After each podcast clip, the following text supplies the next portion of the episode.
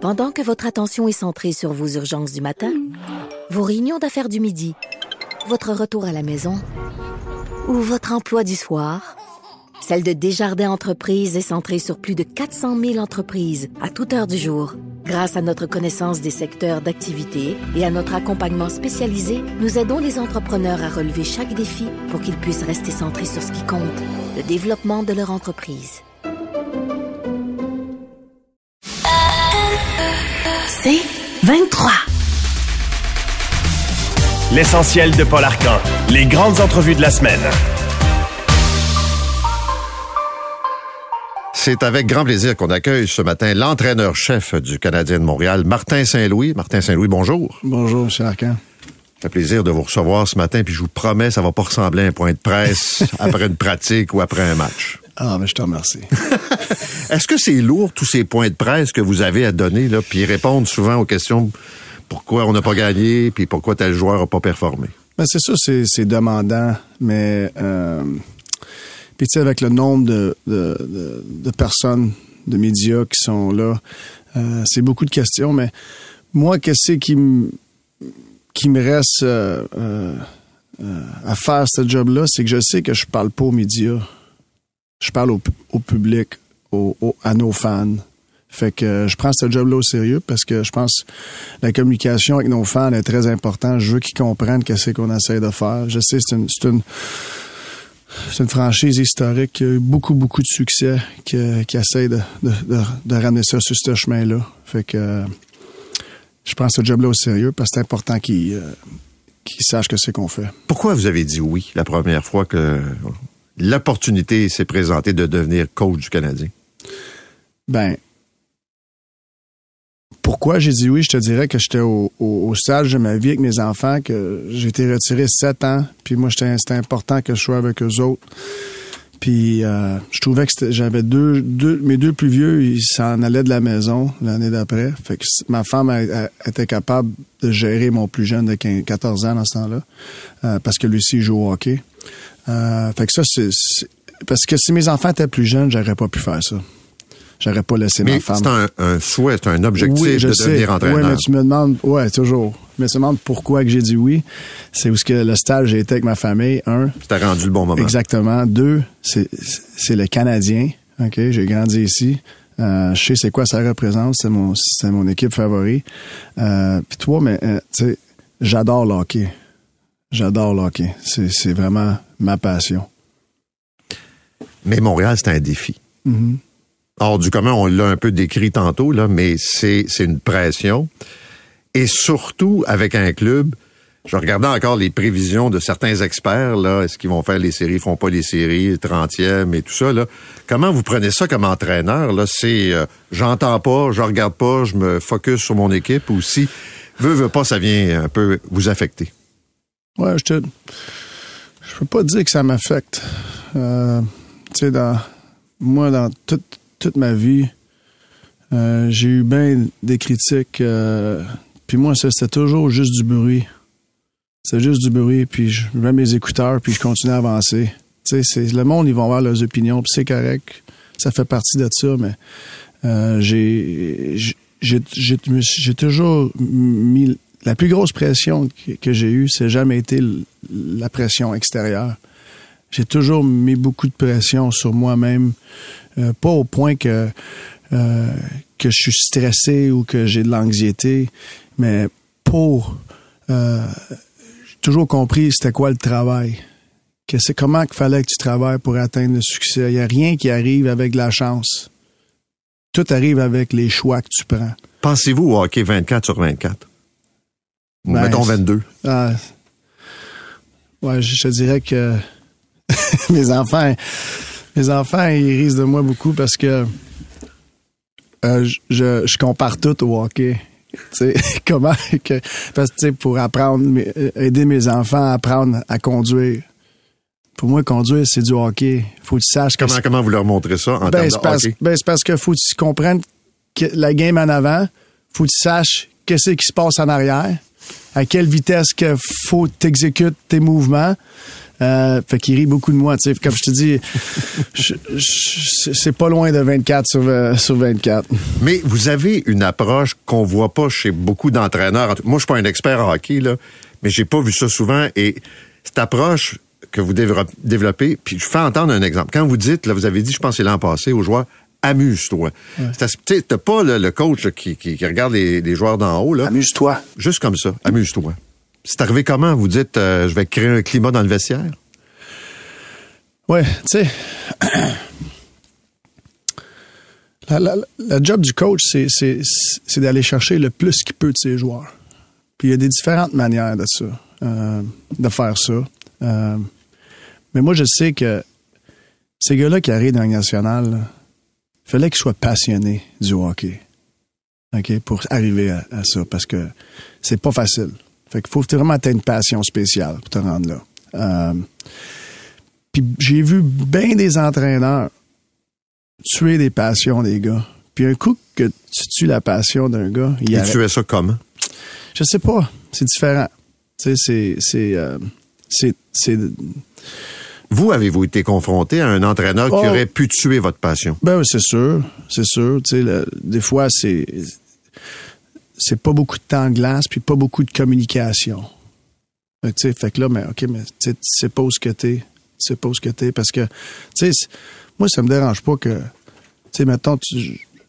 je- commençais sa quatrième ligne, puis je jouais pas beaucoup. Là. OK, je je suis correct, mais c'est quoi? Y a-tu un plan? Qu'est-ce que je peux faire pour essayer? Peux-tu m'aider? à- à- c'est quoi je peux faire pour essayer de d'en gagner plus? Tu sais? Fait que si le manque de communication des fois, puis la sévérité, tu sais, puis euh, Isoler des joueurs, peut-être. peut-être, ouais, tu sais, ça, ça tue la passion des boys. Fait que moi, moi, le, je veux que les gars s'amusent, ok, mais ça veut pas dire qu'on est sérieux là. Qu'on n'est pas sérieux. Exactement, ça veut Ouais. pas dire qu'on n'est pas sérieux. On s'amuse, mais c'est c'est sérieux ce qu'on fait. Mais il faut le faire dans, dans un environnement. Puis, tu sais, faut.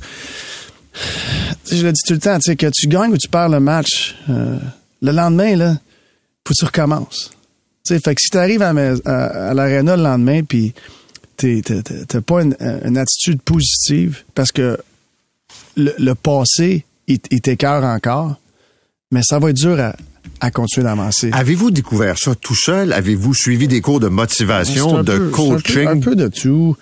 Euh, c'est ma propre expérience. Je pense que c'est, honnêtement, euh, la manière que j'ai été élevé. Mon, mon père, ma mère, c'est du monde tellement, tellement positif. Euh, il n'y a jamais de problème. Il y a toujours des réponses.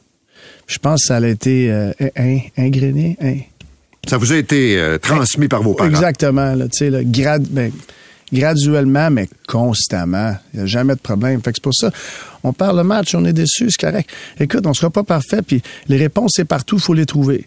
Mais si tu as une attitude négative, là, mais ça va être dur à trouver les réponses, puis des fois, tu trouveras pas les bonnes. Vous seriez pas du genre euh, Babcock puis dire à vos joueurs amène-moi donc ton cellulaire puis partage-moi tes photos? Ben, je pense que ça serait pas mon style. Qu'est-ce que vous avez pensé de ça? Mais c'est dur, je connais pas tous les faits. Euh, tu sais, fait que c'est, c'est, euh, c'est pas quelque chose que j'aime de parler de- d'une autre organisation. Fait que je vais, euh, je vais laisser ça comme ça. Est-ce qu'il faut être prudent avec des jeunes joueurs, des, des gars à l'époque où vous, vous étiez euh, un joueur actif, les coachs pouvaient s'en permettre. Aujourd'hui, il y a bien des choses qui ne passent plus. Ben, je pense dans la société aussi. Sais, faut, faut, je pense qu'il faut évoluer. Euh, puis, euh, tu sais, c'est, je pense qu'on est dans une bien meilleure place. Pas juste sur le côté coaché, hockey, Non. je pense en, en- en société. Puis je sais, euh, il y a encore des conflits et tout, mais euh, je pense qu'on est plus sensible au, au, au- au- à, à l'humain, le côté humain. Je vais vous faire entendre un extrait d'un point de presse. Vous en donnez tellement, plus que François Legault. non, mais c'est vrai, vous êtes plus présent. François Legault a moins de comptes à rendre que vous, des fois. Vous n'avez pas l'impression? Ah, mais je sais pas cédule, là, mais je, connais, je connais la mienne. Elle est assez, assez chargée. La, la fameuse question des chaises, j'ai trouvé ça, euh, puis j'ai essayé de comprendre. Moi, je suis pas un expert en hockey, mais on écoute l'extrait, puis je veux toujours ça. aller chercher la meilleure chaise que tu peux avoir. Faut que tu sois réaliste aussi. Qui qui est assis dans quelle chaise en avant de toi? c'est d'essayer de prendre une chaise, puis jouer le rôle de cette chaise-là, mais toujours en essayant de monter de chaise. Mais il faut que tu comprennes un peu le rôle que des fois, on a, l'entraîneur a besoin de te faire jouer. Mais faut pas t'avoir peur d'aller voler une chaise. Que tu sois un gars de la américaine, il y a toujours bien des chaises qui se font voler. Ça voulait dire quoi? Prends ta place? Ouais, tu sais, puis moi, je pense qu'une des, des, des, qualités que j'amène à, pour coaching national, c'est que je comprends ça beaucoup, le, le, terme de la chaise, parce que j'étais ça. Moi, j'ai. Un peu ce que vous disiez, quatrième trio. Ouais, j'ai joué tous les rôles. j'ai été un gars de la Ligue américaine, j'ai été un gars dans les estrades en Ligue nationale, j'ai été un gars sur la quatrième ligne, j'ai été un All-Star. Fait que je comprends ça. sais. Fait qu'il y a bien des joueurs sais, quand moi, au collège, j'étais un gars très, très offensif. Dans la ligne américaine, très, très offensif. J'arrivais dans la ligne nationale, mais je, jouais sa quatrième ligne quand j'ai commencé. Fait que là, tu sais, si tu comprends pas, OK, c'est à quatre, mais faut t'apprendre à tuer des punitions, faut tu, faut, faut, faut, tu montes ta valeur sans marquer des buts. Ça va ça, marquer des buts, c'est juste du, du, extra, ça. Tu sais, faut, faut, faut que tu saches comment jouer à la game défensive, faut que tu sois physique, faut euh, c'est bien des détails. Fait que j'ai compris ça. Puis que j'ai graduellement euh, euh, on m'en a donné plus graduellement. Mais si j'avais pas compris ça, puis si j'avais juste l'attitude, ah, j'en reviens pas, je suis pas sur le power play, puis je suis pas ici, j'en reviens pas, je joue neuf minutes. non, non, moi j'étais donne-moi neuf minutes, m'a donné qu'est-ce que je peux avec neuf minutes, puis tu vas voir m'en donner dix demain. Tu sais, fait que puis, puis tu vas me redonner ma place euh, parce que je t'ai donné ce que tu voulais. Exactement. Puis là, puis tu gardes une bonne attitude, puis tout. Mais là, on m'a emmené l'entraîneur, mais tu sais, il n'y a pas le choix de te donner une chance d'une meilleure chaise. Tu sais, mais ça, c'est mérité. Puis c'est mérité pendant longtemps. C'est pas mérité après deux semaines. C'est ça, ces choses-là. Voler une chaise, c'est mérité. C'est du jour. C'est la constance que qu'est-ce que tu amènes pendant longtemps. Puis des fois, elle m'a dit de quoi, M. Arcan? Tu sais, moi, je le dis tout le temps. Est-ce que tu es, est-ce que tu capable de, de sprinter, OK, sans savoir la distance qu'il faut que tu y ailles? OK? Ça, c'est une belle expression que j'ai entendu dire. Ça veut dire, je ne sais pas combien de temps que ça allait me prendre pour prendre ma place. Mais il y a un moment donné, par exemple, il y a quelque chose qui va flipper.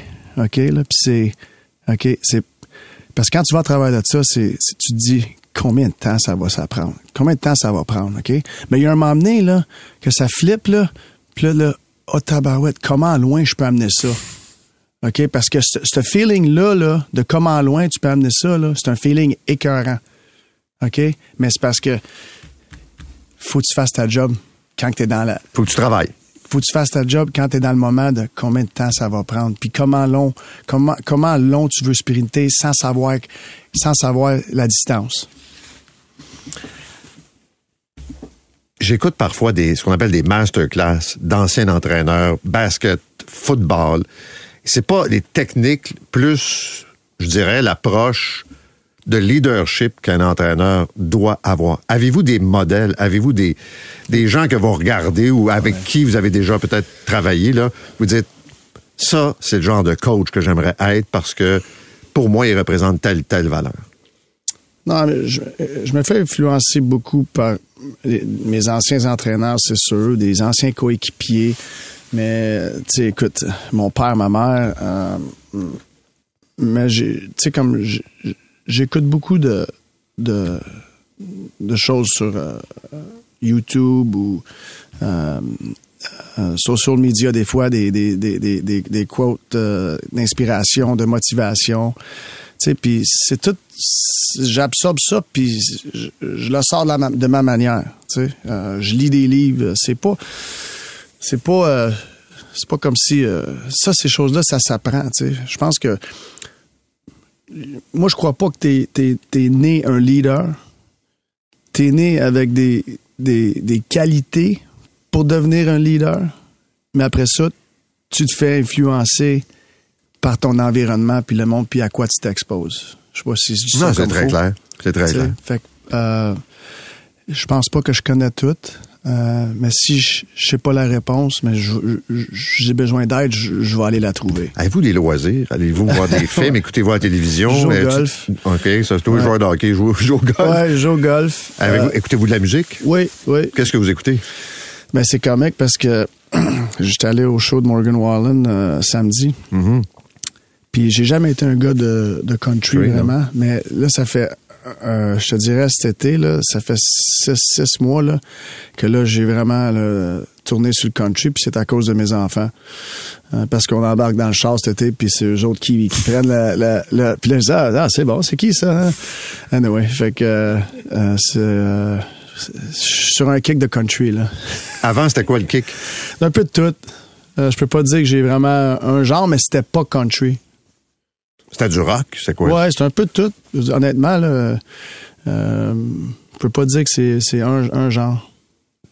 Est-ce que vous allez voir des shows à part votre vedette de country? Ben, je suis pas un gros gars de concert. Je suis pas un gars qui aime euh, aller dans des grosses foules. Ah.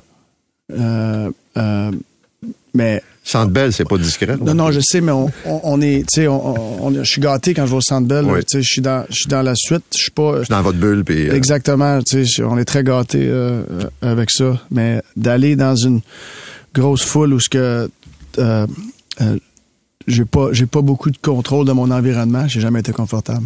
Faites-vous à manger? Euh, je suis capable de faire à manger. OK? OK? Ça, je, je suis très capable de faire à manger, mais encore une fois, très gâté. Euh, tu sais, on a, on a le déjeuner, dîner au Centre Bell.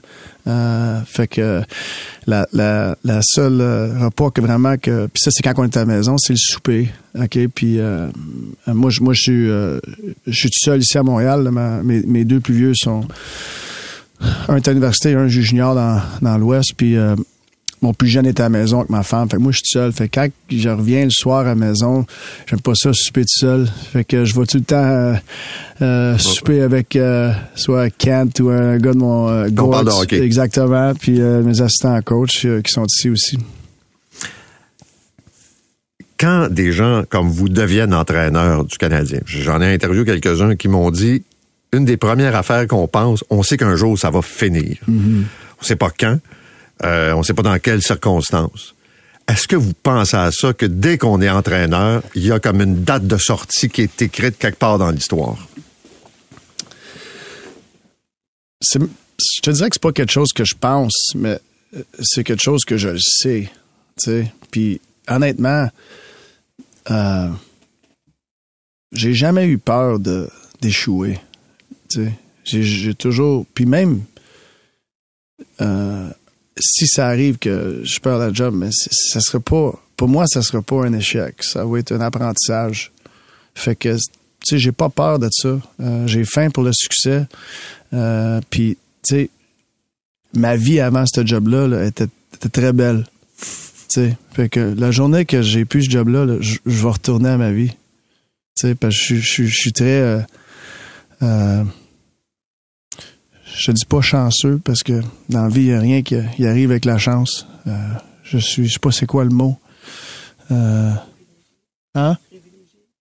Privilégié de, de, de- d'avoir euh, ma famille, euh, des trois gars en santé, puis qui sont après, tu sais, essayer de faire leur place dans ce monde-là.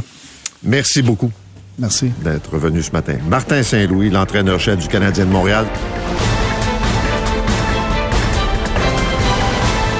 Vous voulez plus de balado C23? Rendez-vous dans la section balado du 985fm.ca ou dans l'application Cogeco Média. Tous nos balados sont aussi disponibles sur Apple et Spotify. Pendant que votre attention est centrée sur cette voix qui vous parle ici, ou encore là, tout près ici, très loin là-bas, Celle de Desjardins Entreprises est centrée sur plus de 400 000 entreprises partout autour de vous. Depuis plus de 120 ans, nos équipes dédiées accompagnent les entrepreneurs d'ici à chaque étape pour qu'ils puissent rester centrés sur ce qui compte, la croissance de leur entreprise.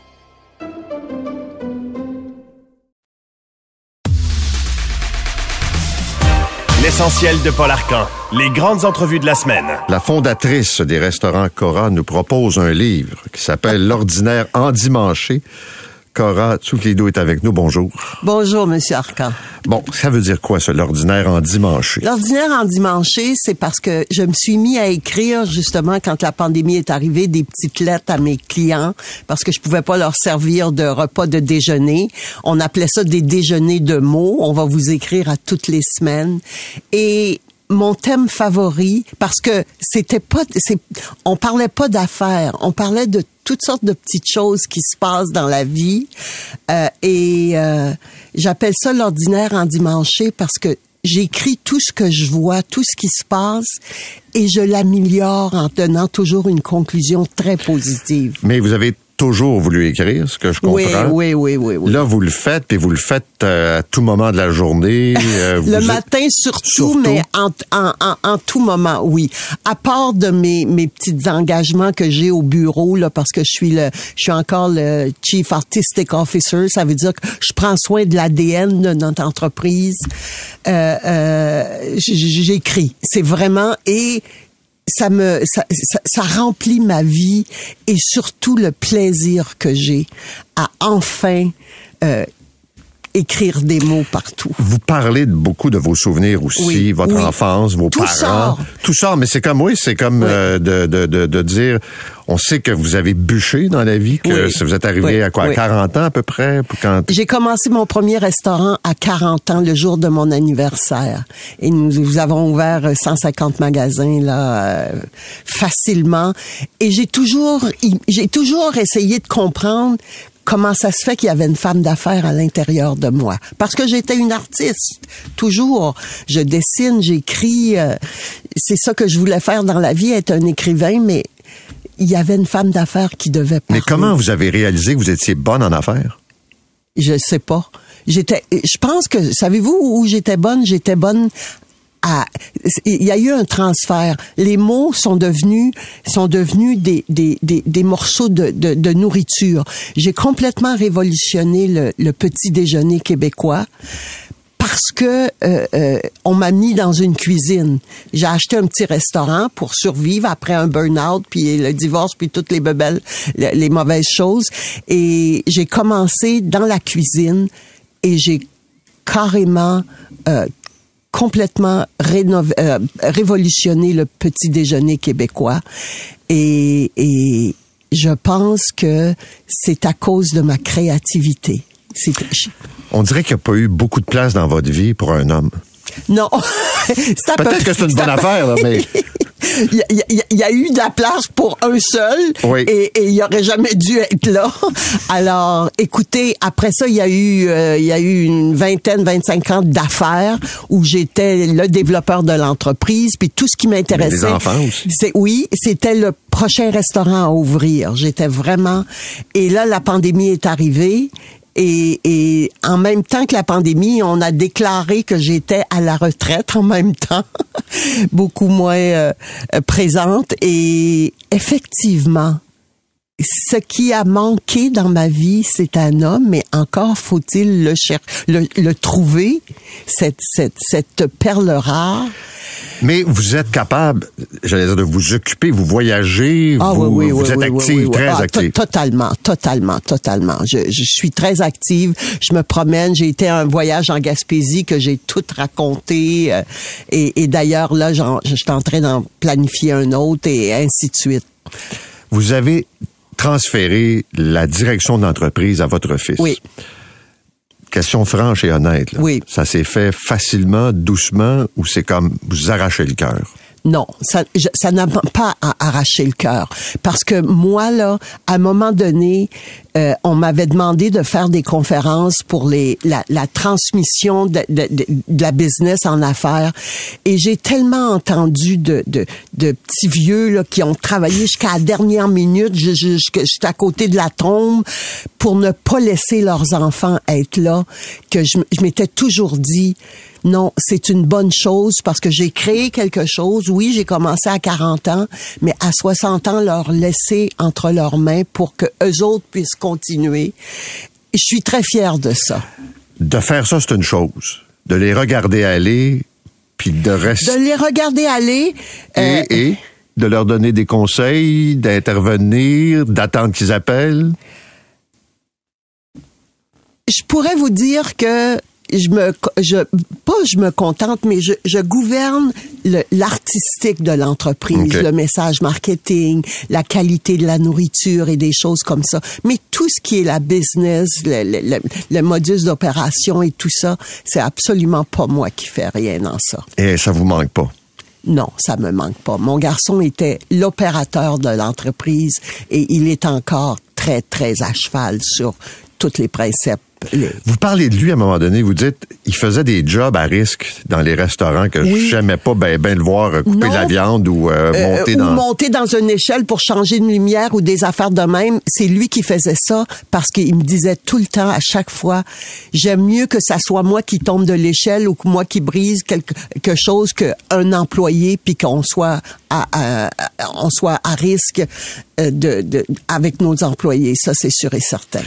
On dirait que depuis que vous avez du temps, Oui.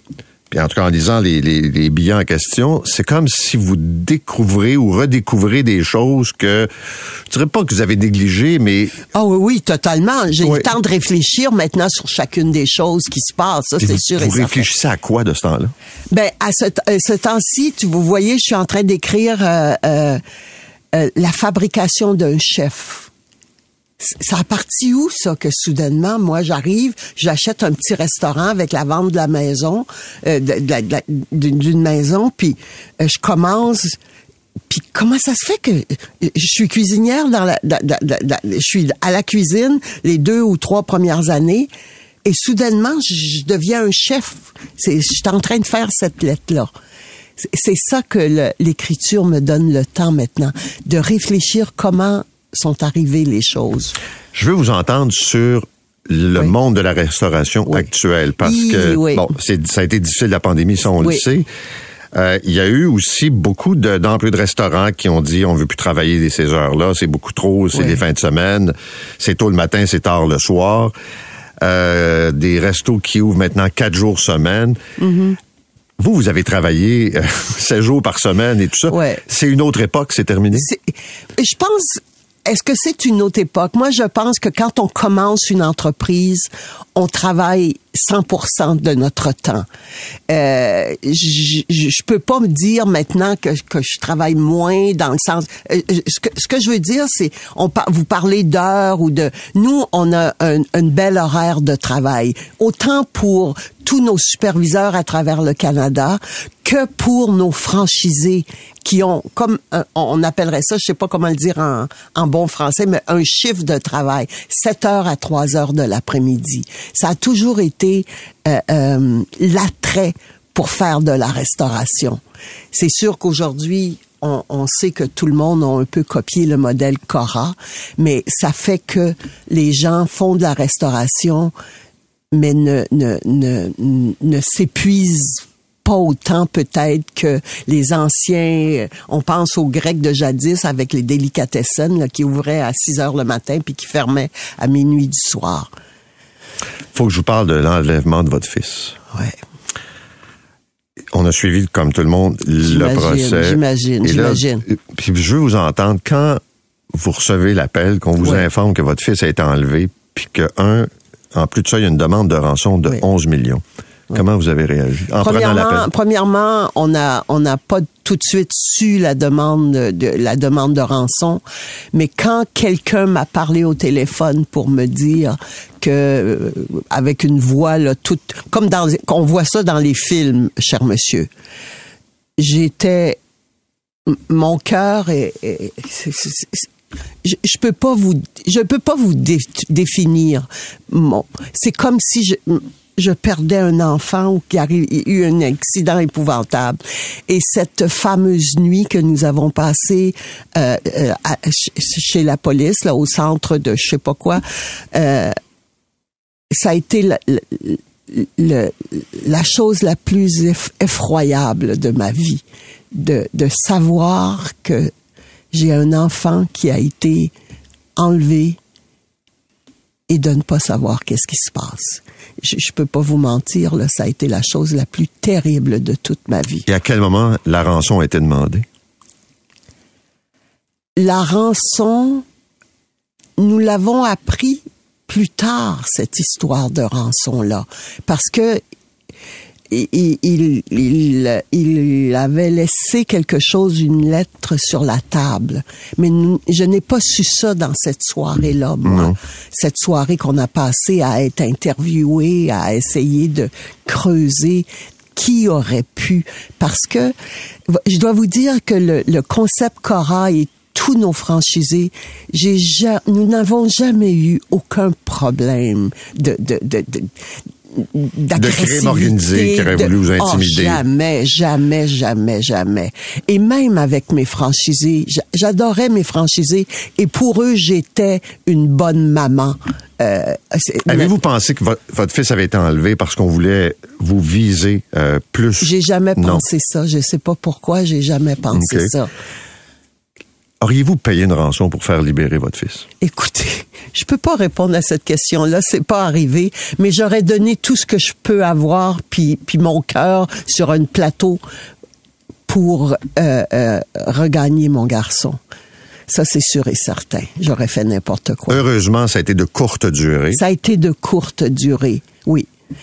Mais ce qui a été le plus épouvantable, c'est ces c'est c'est quatre c'est en 2017 qui a été euh, enlevé et on a su euh, on 2022, a, je crois. Le, le ça a été épouvantable. La durée des procédures. La durée des procédures, ça a été épouvantable parce qu'on ne pouvait pas s'imaginer qu'on avait quelque part sur la planète un ennemi, comprenez-vous, ou une personne dérangée. C'est ça. Et votre fils, comment il s'est remis de cette aventure-là? Je dois dire que ça a été difficile. Ce qui a été surtout difficile, ça a été toutes ces années, justement, avant qu'on qu'on sache qui est le coupable. Parce qu'il y a toujours un doute tant qu'il n'y a pas de coupable. Est-ce qu'il a organisé ça lui-même? Oh, Est-ce qu'il a simulé un enlèvement? Oh, puis, toutes euh... sortes de, de, de, Tout le monde peut dire n'importe quoi ou faire des romans, des romans policiers. Euh, ça n'a pas été facile. Ça n'a pas été facile lui-même se demandait, on se, on, on, se demandait, mais qui aurait pu faire quelque chose comme ça? Merci beaucoup d'être venu euh, ce matin. Ça m'a fait plaisir. Cora euh, Tsouflidou, femme d'affaires, évidemment, la fondatrice des restaurants oui. Cora Déjeuner. Le livre, c'est publié par Libre Expression. L'ordinaire en dimanche. En dimanche. Vous voulez plus de balado C23? Rendez-vous dans la section balado du 985fm.ca ou dans l'application Cogeco Média. Tous nos balados sont aussi disponibles sur Apple et Spotify. Pendant que votre attention est centrée sur vos urgences du matin, vos réunions d'affaires du midi, votre retour à la maison ou votre emploi du soir, celle de Desjardins Entreprises est centrée sur plus de 400 000 entreprises à toute heure du jour. Grâce à notre connaissance des secteurs d'activité et à notre accompagnement spécialisé, nous aidons les entrepreneurs à relever chaque défi pour qu'ils puissent rester centrés sur ce qui compte, le développement de leur entreprise.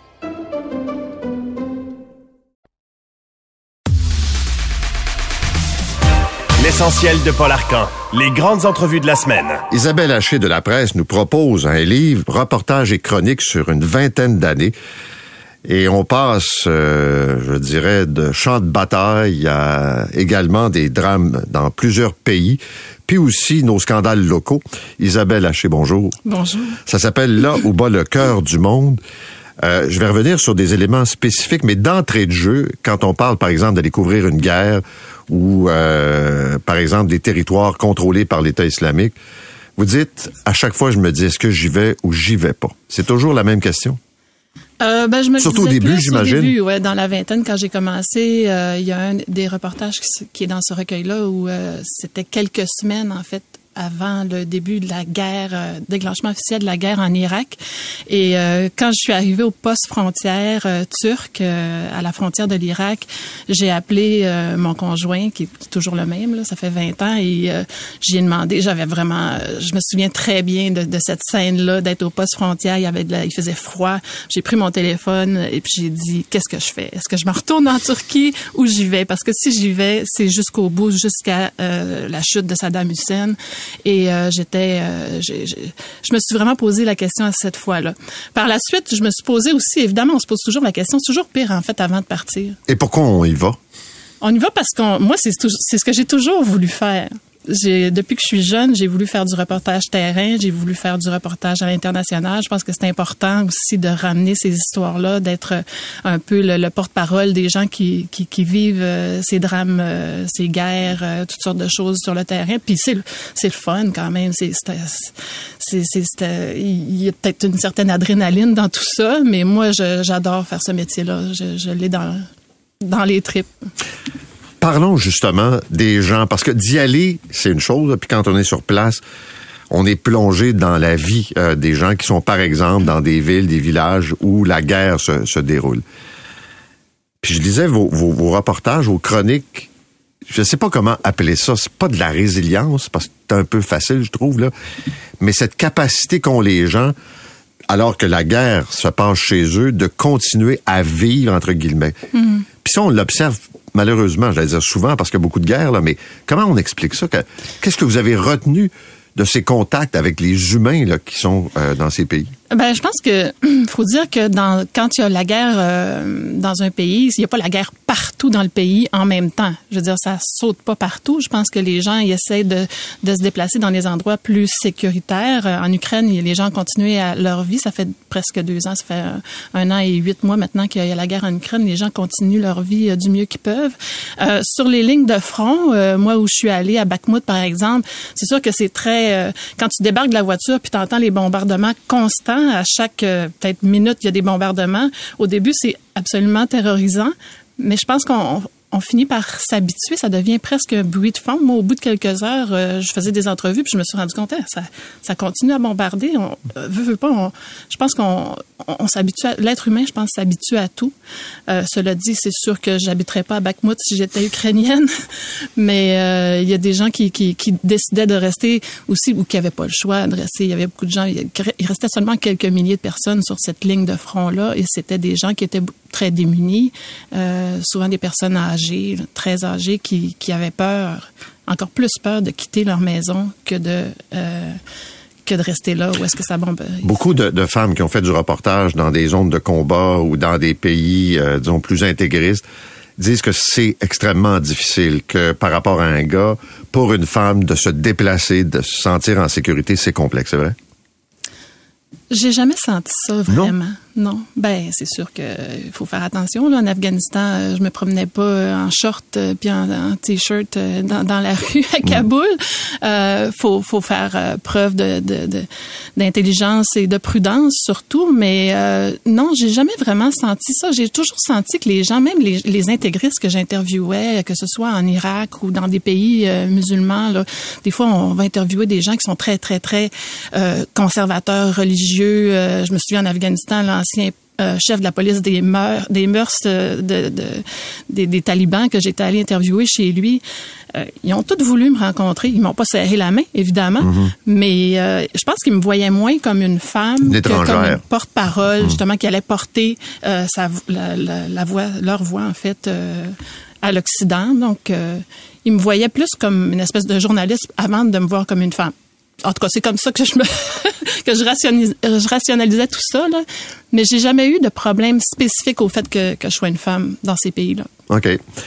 Il y a aussi le volet, euh, j'allais dire, de ces reportages où vous nous amenez dans des endroits. Je pense au Cambodge.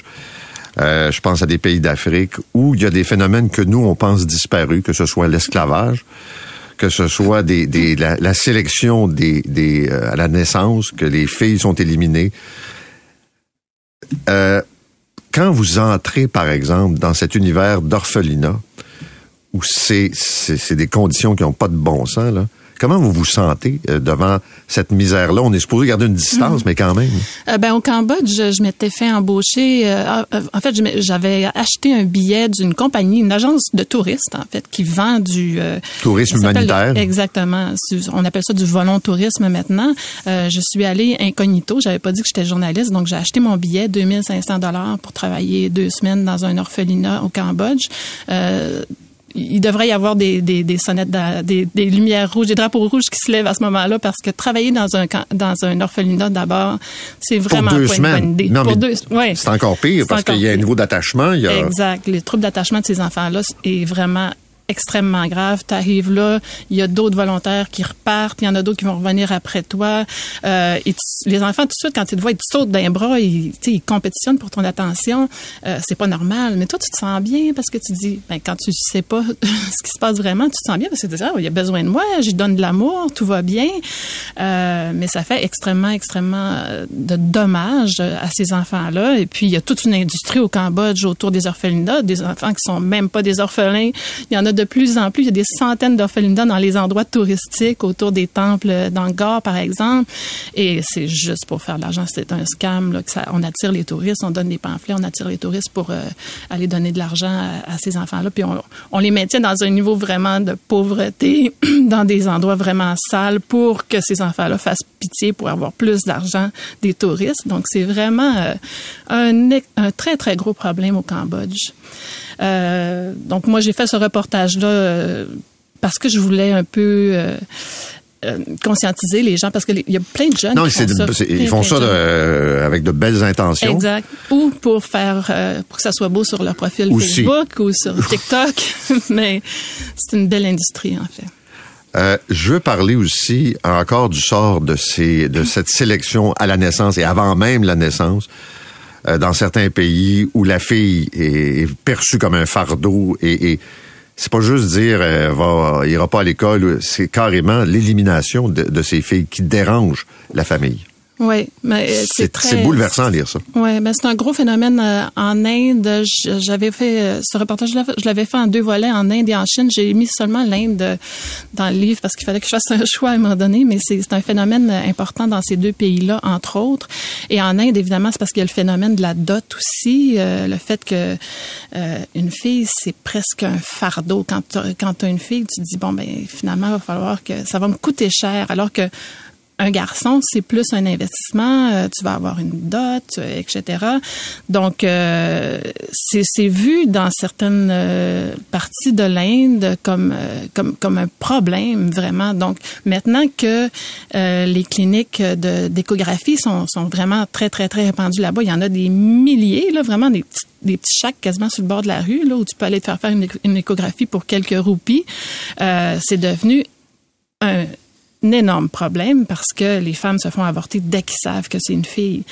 Donc, euh, avant, c'était un petit peu plus difficile, évidemment. Là, euh, quand la fille naît, euh, tu peux l'éliminer, mais ça devient un meurtre, alors que là, bon, ben, c'est quand même un avortement, sauf que ça fait en sorte qu'il y a des débalance- débalancements énormes. Je me souviens d'être allée dans un, un village en Chine, dans le sud de la Chine, où il y avait juste des hommes de 30 ans, 35 ans. C'est compliqué aussi en Chine parce qu'il y avait la politique naissances, uniques ouais. en plus. Donc, euh, il fallait vraiment avoir des garçons. Puis des, des villages complets sans aucune fille. Ça, ça crée énormément de problèmes, euh, de la violence, euh, de la dépression, puis en tout cas toutes sortes de choses. Euh, donc oui, on avait fait ça. C'est un, un- des reportages les plus marquants que j'ai fait, je pense. Revenons au Québec. Mission dans un centre de soins de longue durée en pleine COVID. Est-ce que vous êtes dit j'y vais, j'y vais pas ça Oh, aussi? tellement plus qu'en Irak où ah non là je- j'étais je, pense j'étais euh, un peu terrorisée la veille là. Au début je me suis dit oui oui oui, oui je le fais mais la veille de que ce soit vraiment euh, parce que on- il faut se remettre dans le contexte. C'était juste au début de la C'est l'inconnu, là. c'était au début de la pandémie. Euh, il y avait un hécatombe dans les CHSLD. Euh, François Legault disait on a besoin de bras, on a besoin de bras. Il y avait plus personne pour travailler dans les CHSLD. C'était laissé complètement à l'abandon. Celui où je suis allée, la salle, presque euh, plein d'employés sont partis ou sont tombés malades. Donc, euh, il y avait presque personne pour euh, pour s'occuper Il y avait la moitié, je pense, des bénéficiaires qui sont morts. euh, puis il y avait presque personne pour s'en occuper. Donc, quand je suis arrivée là, euh, j'étais plus une journaliste là pour les gens qui étaient là, j'étais juste des bras. ils s'en foutaient que je sois une journaliste. Puis ils m'ont ils m'ont fait travailler. Mais dès qu'on arrive là, moi j'avais peur au début, mais dès qu'on arrive puis qu'on traverse la ligne puis qu'on ouvre la porte puis on dit ok ils ont besoin de moi, on oublie tout ça. Encore une fois, c'est c'est un peu comme un reportage dans un, un territoire euh, en zone Qu'est-ce qui vous a le plus marqué?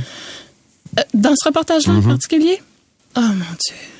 Ce qui m'a marqué vraiment, c'est de parler aux gens qui avaient vécu. Parce que moi, je suis arrivée juste à la fin de la vague. Ça commençait à remonter, ah, tu sais, il Mm. commençait à se reprendre en main. Mais j'ai parlé aux gens qui étaient là pendant l'hécatombe. Puis ils disaient, on marchait dans les corridors, puis on entendait les gens, la respiration des gens qui étaient en train de mourir, puis on pouvait rien faire. Et puis ces gens-là, là, c'est un infirmier en fait euh, qui, qui, a pris les choses en main parce que les autres étaient partis, Euh, les autres étaient soit avaient quitté, soit étaient tombés malades. Il y en a un, celui qui était censé s'occuper de, l'aile en particulier où je travaillais, était aux soins intensifs. Euh, et l'infirmier lui a dit, ok. Lui, il venait, je pense, euh, du Burkina Faso, si je me souviens bien, mais je suis pas sûre. En tout cas, un pays d'Afrique, il faudrait que je, me, que je vérifie.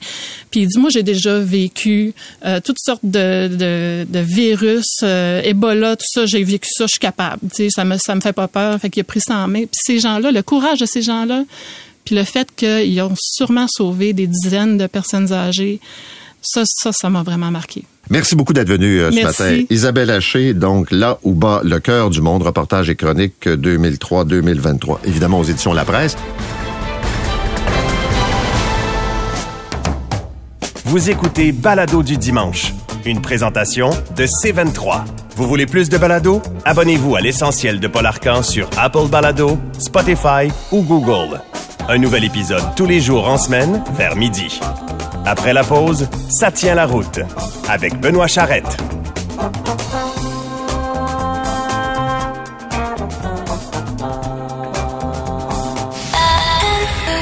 C'est 23. Pendant que votre attention est centrée sur cette voix qui vous parle ici, ou encore là, tout près ici, très loin là-bas, Celle de Desjardins Entreprises est centrée sur plus de 400 000 entreprises partout autour de vous.